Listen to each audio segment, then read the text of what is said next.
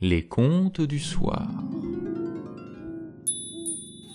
Nouvelle pleine lune d'été. Et saviez-vous qu'en France, la rue de la Fontaine est le douzième nom de voie le plus courant, après la rue du Stade et devant la rue Pasteur? Selon la Poste, il existerait plus de 2300 rues portant ce nom. Cette information n'est certes pas capitale, mais j'espère qu'elle vous permettra de briller auprès de votre famille ou de vos amis. De dîner, la cigale n'en avait point. Celle-ci ayant chanté tout l'été se trouva fort dépourvue quand la bise fut venue. Pas un seul petit morceau de mouche ou de vermisseau. Elle alla crier famine chez la fourmi sa voisine, la priant de lui prêter quelques graines pour subsister jusqu'à la saison nouvelle. Je vous paierai, lui dit-elle, avant l'août, foi d'animal, intérêt et principal. La fourmi n'est pas prêteuse, c'est là son moindre défaut. Que faisiez-vous au temps chaud? dit-elle à cette emprunteuse. Nuit et jour, à tout venant, je chantais, ne vous déplaise. Vous chantiez, j'en suis fort aise. Eh bien dansez, maintenant. Nul ne sait si la fourmi dansa, mais on lui saura gré, comme tout insecte civilisé, de ne pas avoir extorqué de graines à sa voisine. En l'occurrence, la violence fut contenue, en d'autres circonstances et chez d'autres animaux, c'est la raison du plus fort qui est toujours la meilleure. Nous l'allons montrer tout à l'heure. Un agneau se désaltérait dans le courant d'une onde pure. Le loup survint à jeune qui cherchait aventure, la faim en ces lieux attirait. Qui te rend si hardi de troubler mon breuvage? Dit cet animal plein de rage. Tu seras châtié de ta témérité. Sire, répond l'agneau, que votre majesté ne se mette point en colère, mais plutôt qu'elle considère que je m'en vas désaltérant dans le courant plus de vingt pas au-dessous d'elle, et que par conséquent, en aucune façon, je ne puis troubler sa boisson. Tu la troubles, reprit cette bête cruelle, et je sais que de moi tu m'es dit l'an passé. Comment l'aurais-je fait si je n'étais pas né? reprit l'agneau. Je t'aide encore, ma mère. Si ce n'est toi, c'est donc ton frère. Je n'en ai point. C'est donc quelqu'un des tiens. Car vous ne m'épargnez guère, vous, vos bergers et vos chiens. On me l'a dit, il faut que je me venge. Là-dessus, au fond des forêts, le loup l'emporte et puis le mange, sans autre forme de procès. Le loup fera-t-il repentance?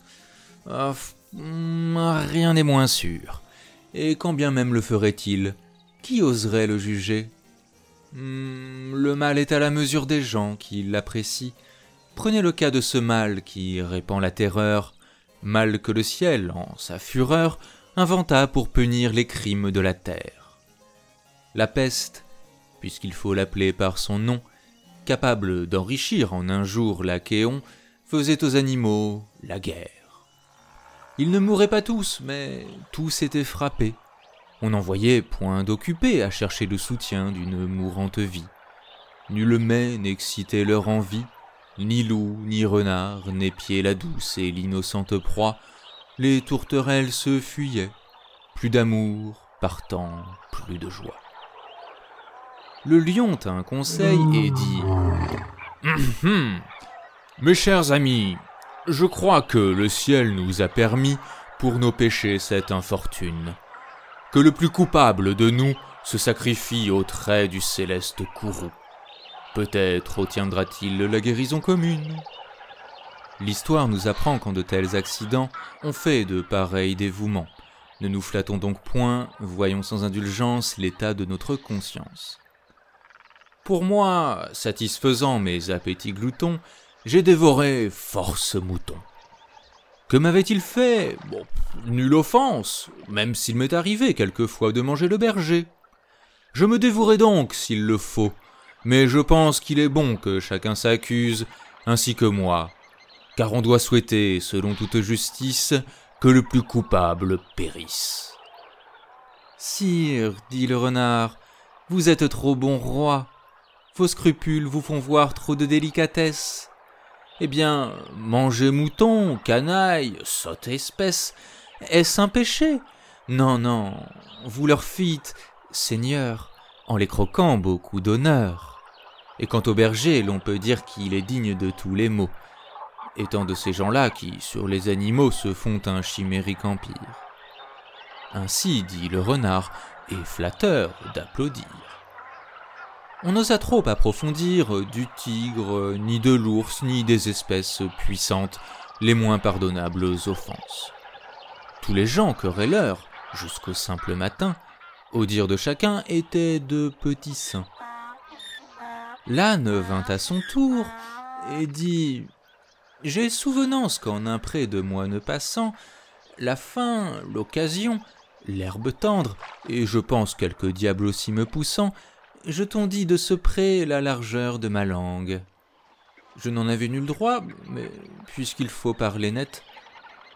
À ces mots, on cria Haro sur le baudet Un loup, quelque peu clair, prouva par sa harangue qu'il fallait dévouer ce maudit animal, ce pelé, ce galeux d'où venait tout leur mal.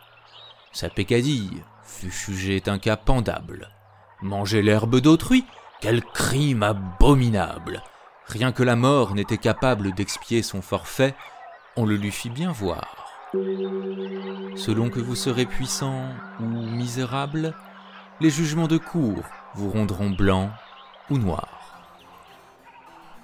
Il est une expression que j'apprécie particulièrement dans cette fable, c'est l'expression crier haro sur le baudet. Le français est une belle langue, rendant honneur à ces expressions. Crier haro sur le baudet date du XIIe siècle. L'expression n'est pas jeune et elle désigne une indignation publique ou une réprobation envers quelqu'un que l'on porte à la vindicte populaire ou que l'on accuse innocemment. Je vous mets au défi de faire revivre cette expression à l'école, au bureau ou lors de votre prochain dîner mondain. Prochain épisode sur les fables de La Fontaine, il s'agira du quatrième, le dimanche 8 août 2021, pour une nouvelle lune d'été.